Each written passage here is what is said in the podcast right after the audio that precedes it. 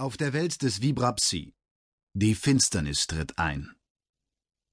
Im Frühjahr 1346 NGZ steht die Menschheit vor der größten Bedrohung ihrer Geschichte. Die terminale Kolonne Treitor hat die Milchstraße besetzt und alle bewohnten Planeten unter ihre Kontrolle gebracht. Die gigantische Raumflotte steht im Dienst der sogenannten Kautarchen. Deren Ziel ist, die Ressourcen der Milchstraße auszubeuten, um die Existenz der Negasphäre in Hangai abzusichern, einem Ort, an dem gewöhnliche Lebewesen nicht existieren können und herkömmliche Naturgesetze enden. Der Kampf gegen Treitor wird an vielen Fronten und von vielen Lebewesen geführt. So sucht Perirodan in fernster Vergangenheit nach dem Geheimnis der Retroversion. Sein Weg führt ihn im Kielwasser der Superintelligenz Arketim bis in die Galaxis Tare Charm.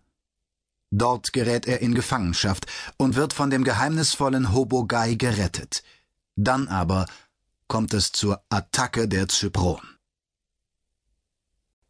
Kapitel 1 8. Dezember 1346 NGZ Rodan Weiter! Weiter! Mit großen Schritten hastete Peri Rodan durch das sumpfige Gelände.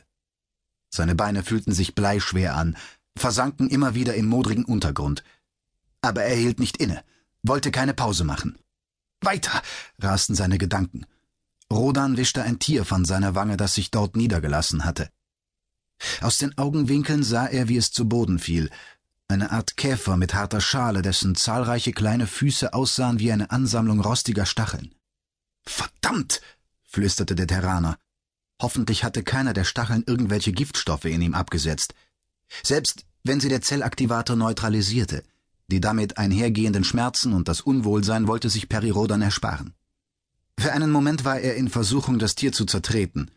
Dann huschte es zur Seite und Rodan sah zu, wie es mit einem widerlichen Geräusch von dem sumpfigen Boden eingesaugt wurde. Vielleicht besser so, dachte er. Schon dieser Käfer ist Leben. Noch einmal blickte er auf den Boden, dann richtete er den Blick nach vorne. Und jetzt nichts wie weiter, dachte er. Rodan war auf der Flucht. Er musste so schnell wie möglich aus dem Biotopdepot entkommen. Und er spürte, dass er belauert wurde, dass ihm Wesen folgten, deren Gefährlichkeit er nicht einschätzen konnte. Weniger harmlos als der Käfer, dachte er und kletterte über einen Baumstamm, der im Weg lag, falls es überhaupt ein Baumstamm war. Die Oberfläche fühlte sich unter seinen Händen wie grobe Rinde an, aber sie vibrierte sanft, als atme das Gebilde. Rodan machte, dass er mit beiden Beinen auf der anderen Seite ankam und weiterrennen konnte. Die Luft war stickig und schwül. Er atmete angestrengt durch die Nase ein und den Mund aus. Zellaktivator hin, Zellaktivator her. Er wollte nicht zu viele der durch die Luft fliegenden Sporen einatmen.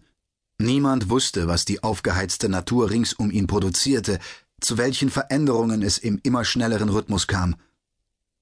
Das war keine normale Evolution mehr, Rings um Rodan brodelte eine künstliche Evolution, ausgelöst durch den Atem des Chaos. Das Element der Finsternis hatte die Welt Atatageno beeinflusst, und Rodan musste um sein Überleben kämpfen. Weiter! rasten seine Gedanken, während dünne Äste in sein Gesicht schlugen und Dornen an seiner Kleidung zerrten. Fliegende Tiere, deren Bewegungen so schnell waren, dass sie wie bunte Schatten wirkten, umschwirrten den Terraner. Er ließ sie rasch hinter sich. Rodan spürte die Augen, die ihn aus dem Unterholz beobachteten. Er ahnte sie mehr, als dass er sie sah. Alles um ihn war in Bewegung, Zweige und Ranken entwickelten ein doppeltes Leben. Es flüsterte, wisperte, folgte seinen Schritten und streckte seine Fangarme nach ihm aus. Waren das bereits Wesen, die das Chaos geboren hatte? Rodan taumelte mehr, als dass er gehen konnte, fast wäre er gestürzt. Mit beiden Händen hielt er sich an einem Ast fest, dessen Oberfläche sich schleimig und feucht anfühlte. Auf einmal wand sich der Ast in seinen Fingern, wurde zu einem Bündel dünner Würmer, die in alle Richtungen davonsprangen.